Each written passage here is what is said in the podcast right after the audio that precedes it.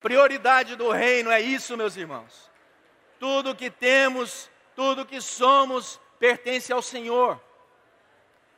Quão mais leve fica a carga, quão mais leve fica a carga, quando a palavra do Senhor diz: Não andeis ansiosos com que há vez de comer, beber, vestir.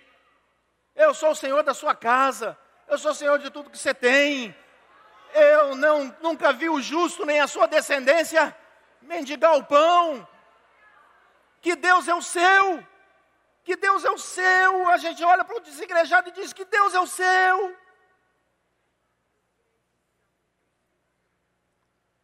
Moisés era esse grande exemplo de escravo, servo, e a palavra grega usada aqui é a palavra terapon. Significa um escravo de coração. Só é usado no Novo Testamento essa palavra aqui para Moisés, servo.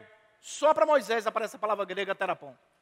Ou seja, era um servo que amava, que fazia com amor, fazia com prazer, servia com prazer. Não tem coisa melhor do que você ser servido por alguém que tem prazer em te servir, não é verdade?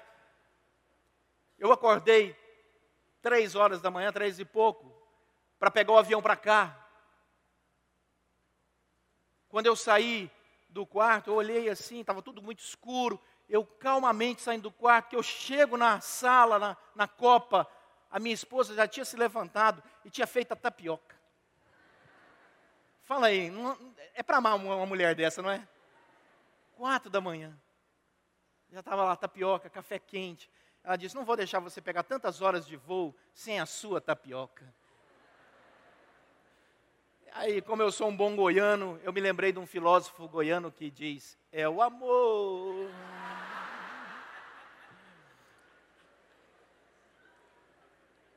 E esses curtíssimos 30 anos ao lado da minha esposa tem sido exatamente isso.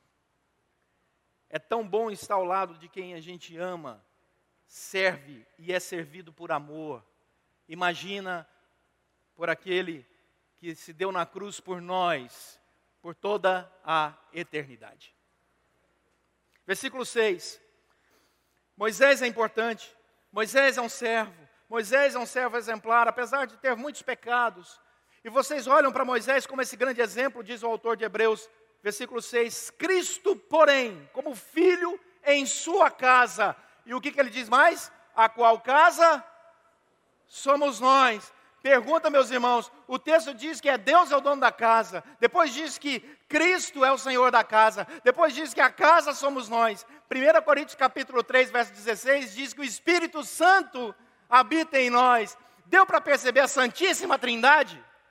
A Santíssima Trindade, Pai, Filho e Espírito Santo, olha para a sua vida, olha para a minha vida e nos chama casa. O apóstolo Pedro vai falar: pedras vivas, assentadas umas sobre as outras. Olha o valor que nós temos para esse Deus maravilhoso. E uma pessoa que se diz cristão tem a coragem de abandonar a comunhão da casa. Não é possível. Essa casa que somos nós, diz o texto, santuário do Deus vivente, versículo 6. Ele continua, e ele faz um desafio nesse versículo 6. Dá uma olhada no desafio do versículo 6. Cristo, porém, como filho em sua casa, a qual casa somos nós, se guardarmos firme até o fim a ousadia e a exultação da esperança, nós não fomos chamados por Deus para ser uma, uma casa qualquer. Nós somos uma casa de transformação. A igreja é um lugar que transforma vidas pela ação do Espírito Santo. Deus nos usa para isso. Nós somos trabalhados por Deus dentro da casa. É dentro da casa, é dentro da comunhão, é no meio da igreja que nós aprendemos a ter mais paciência é no meio da igreja que nós aprendemos a, a, ter mais amor pelo próximo. É no meio da igreja que nós descobrimos o caminho da sabedoria, que emana da palavra do Senhor e do temor do Senhor. A igreja nos melhora, nós somos transformados de glória em glória, de glória em glória. Você hoje está melhor que ontem. Amém? Esse amém foi quase presbiteriano.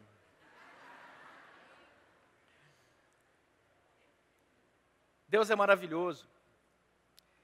E Ele faz com que as pessoas nos aceitem. E nos ensina a aceitar o próximo. Por isso, nós somos essas pedras vivas. E aqui, Warren Wisby, Donald Guthrie e outros comentaristas vão dizer que este si apresentado aqui não é uma condicional de uma fé fraca, pelo contrário, é um chamado à coerência da confissão. Cristão tem ousadia porque é coerente.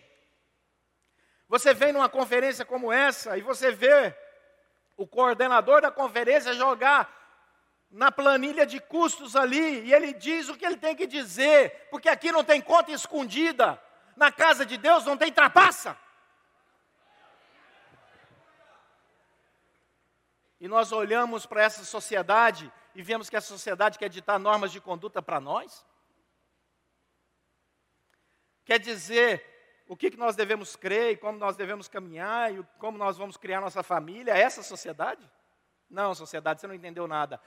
Nós temos ousadia em Cristo de Jesus para dizer que o Senhor da nossa casa não é a sociedade, não é o que o mundo acha, não é o que a televisão diz, mas é o que o Senhor Jesus deseja.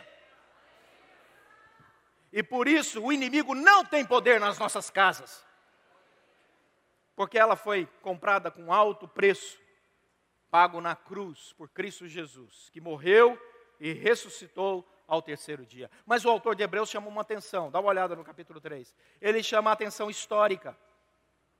Versículo 7 em diante. Assim, pois, como diz o Espírito Santo, hoje se ouvirdes a sua voz, não endureçais o vosso coração, como foi na provocação no dia da tentação no deserto. Historicamente, os vossos pais me tentaram, me puseram à prova, viram as minhas obras por 40 anos e não deram glórias ao Senhor. E o Senhor diz, versículo 10: Por isso eu me indignei contra essa geração e disse: Estes sempre erram no coração, eles também não conheceram os meus caminhos. E eu jurei: não entrarão no meu descanso. O Senhor é claro com um aviso histórico. Versículo 12 diz: Tende cuidado, irmãos. Aprendam com a história. Aprendam com a história. É isso que o autor de Hebreus está dizendo. Ele fala sobre a história dele e daquele povo. Ele diz: Queridos, nós não podemos colocar ninguém acima de Cristo. Não existe outra prioridade a não ser o reino do Senhor. Você pode valorizar Moisés e deve, bom exemplo ele deu, você deve valorizar toda a nossa história, porque ao longo de toda a carta aos Hebreus, ele fala sobre toda a história do judaísmo e ele, ele enaltece a fé desses irmãos, capítulo 11 de Hebreus. Ele diz: olhemos para o exemplo de compromisso e de prioridade deles. Não coloquem em Cristo abaixo disso, pelo contrário, Ele é Senhor, Ele é aquele que merece toda honra, toda glória. Versículo 12 diz: Portanto, tem de cuidado, porque a nossa história mostra que nós já caímos várias vezes. Irmãos, jamais aconteça haver em qualquer de vós perverso coração de incredulidade, que vos afaste do Deus vivo. Cuidado com a incredulidade, cuidado com essa incredulidade que pode te afastar de Deus. E a palavra afastar aqui é a palavra apostenai, que vem ao, a raiz da palavra apostasia, que significa desvio da verdade. Cuidado, que qualquer um de vós possa cair nessa armadilha e se afastar do Deus vivo, qual é a armadilha? É da incredulidade. Que incredulidade? Incredulidade é uma pessoa que já conheceu, segundo o contexto do texto, a palavra do Senhor e passa a duvidar da palavra, passa a questionar a palavra, passa a julgar a palavra historicamente por aquilo que ele acha e não por aquilo que a palavra de Deus diz. A palavra de Deus tem autoridade final. Está dito. Obedeça. Ponto final. Simples assim. Mas não, nós somos a sociedade pecadora e a característica maior da pecaminosidade da nossa sociedade está lá em Adão e Eva. Olha lá para a história de Adão e Eva depois, quando você chegar lá na sua casa. Como é interessante O que, que Satanás fez? Ele chega para Eva e diz assim: Olha, Deus disse isso, mas não é bem assim. Deus disse isso, mas não é bem assim. E Adão e Eva caem. Pelo não é bem assim, é uma queda hermenêutica. A interpretação deles de, é, foi conduzida pela armadilha satânica. Quando a palavra de Deus diz, nós temos que crer no que a palavra de Deus diz e não ficar olhando para a palavra e dizendo assim: eu sei que a palavra de Deus diz que nós temos que buscar a Deus em primeiro lugar, mas não é bem assim. Versículo 13. Vamos vencer essa agenda. Como? Não afastando com um coração perverso de incredulidade daquilo que Deus diz, mas exortando-nos mutuamente. Olha o que diz o versículo 13 cada dia. Não é de vez em quando, não. Cada dia, durante o tempo que se chama hoje, a agenda é prioritária. A fim de que, finalidade, nenhum de vós seja endurecido. Pelo quê? Pelo engano do pecado.